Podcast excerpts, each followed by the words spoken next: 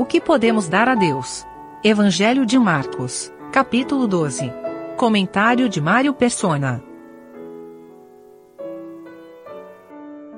Uma característica do homem quando ele se volta contra Deus é ele buscar uh, suporte nos outros homens. A gente vê isso em figura no jardim, quando Adão e Eva se esconderam de Deus no meio das árvores do jardim. Não havia outras pessoas ali naquele jardim, mas havia as árvores que nos falam de humanidade e as folhas também. Árvores produzem folhas que são expressão é a expressão exterior da humanidade. Mais à frente, os homens se uniram para construir uma torre, para não serem desterrados. Eles se juntaram para fazer um nome na terra e se uniram contra aquilo que Deus havia dito a eles. E depois, uh, por fim, Deus mesmo uh, reúne um povo para si, que era Israel, do qual povo este Deus era uh, senhor e cabeça daquele povo e soberano daquele povo. E esse povo, por muitas vezes, se rebelou contra Deus. Deus estabeleceu, deu leis a eles, estabeleceu uma adoração, um culto a Deus, segundo a sua própria vontade. E esse povo foi tão rebelde, mas tão rebelde, que Deus os entregou nas mãos dos gentios. Então, quando, quando nós chegamos nessa passagem, uh, essa moeda, ela devia ser, ter um lado só, uma só face. A pergunta deveria ser: uh, devemos dar a Deus? Porque não teria outra alternativa, não teria outra opção, senão Deus, porque era Deus apenas que estava acima daquele povo de Israel. Mas agora eles estão debaixo de Deus e estão debaixo de César, que era a autoridade imposta sobre eles, porque eles haviam desobedecido a Deus. César era uma um, castigo, uma disciplina que Deus tinha dado ao povo de Israel. Não era uma vantagem estarem debaixo de César, era uma disciplina. Era uma repreensão a eles. E eles queriam aqui, uh, na verdade, pegar o Senhor em alguma palavra para ver se ele. Eu acho que é em Mateus que, que explica um pouco melhor isso. É Mateus capítulo 22. Ah, não, Mateus está igual, né? Está igual.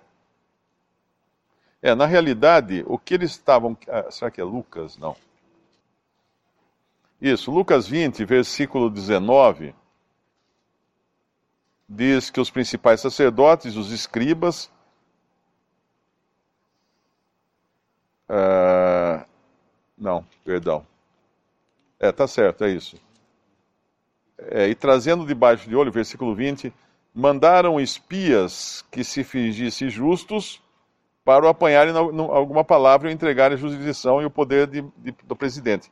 E esses espias, então, a gente sabe aqui de, de Marcos, que eles eram enviados pelos, pelos uh, herodianos e pelos fariseus. Os herodianos eram do partido de Herodes, que era um deus espúrio, um deus não, perdão, um rei, um rei espúrio, né? Porque não era um rei israelita, era um rei também que era um fantoche de Roma. Ele era Herodes era dos idumeus, se não me engano, do povo idumeu, e eh, estava ali como um fantoche de Roma.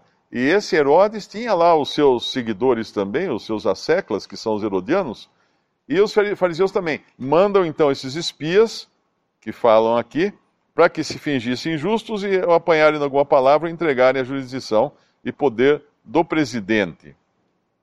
E aí eles vêm com aquela conversa de, cheia de, de floreado, para perguntar, porque na verdade o que eles queriam, pegá-lo numa palavra.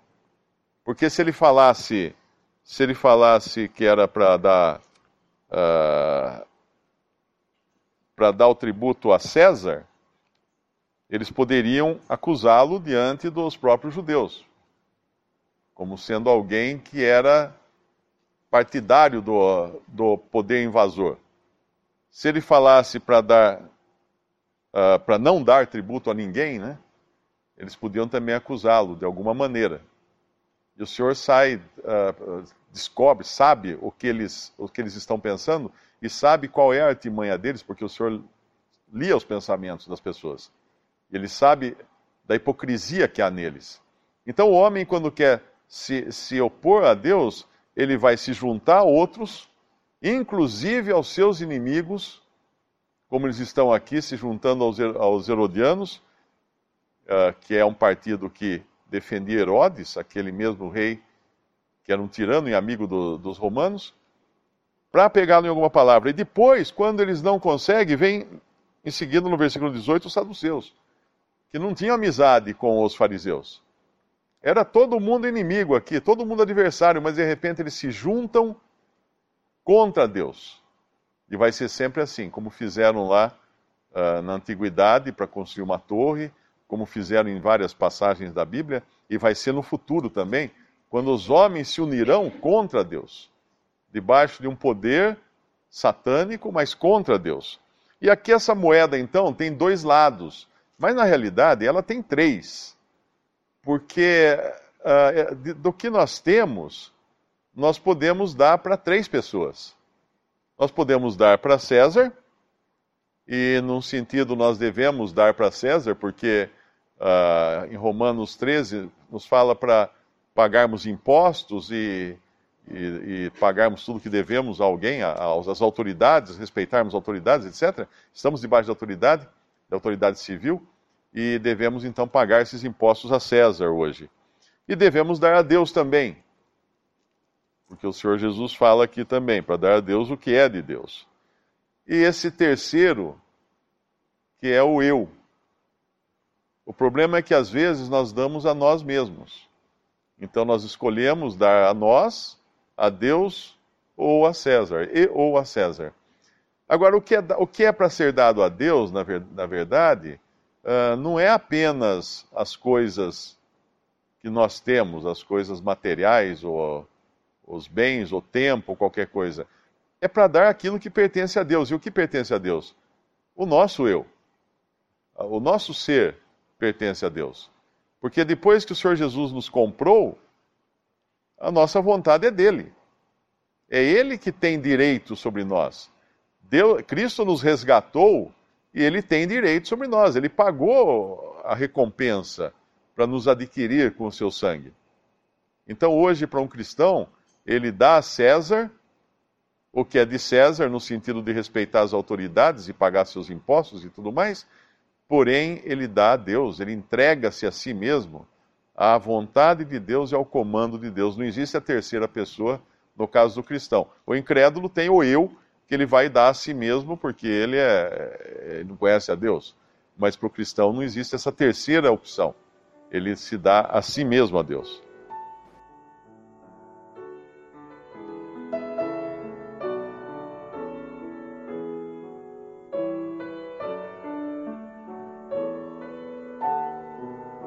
Visite respondi.com.br. Visite também 3minutos.net.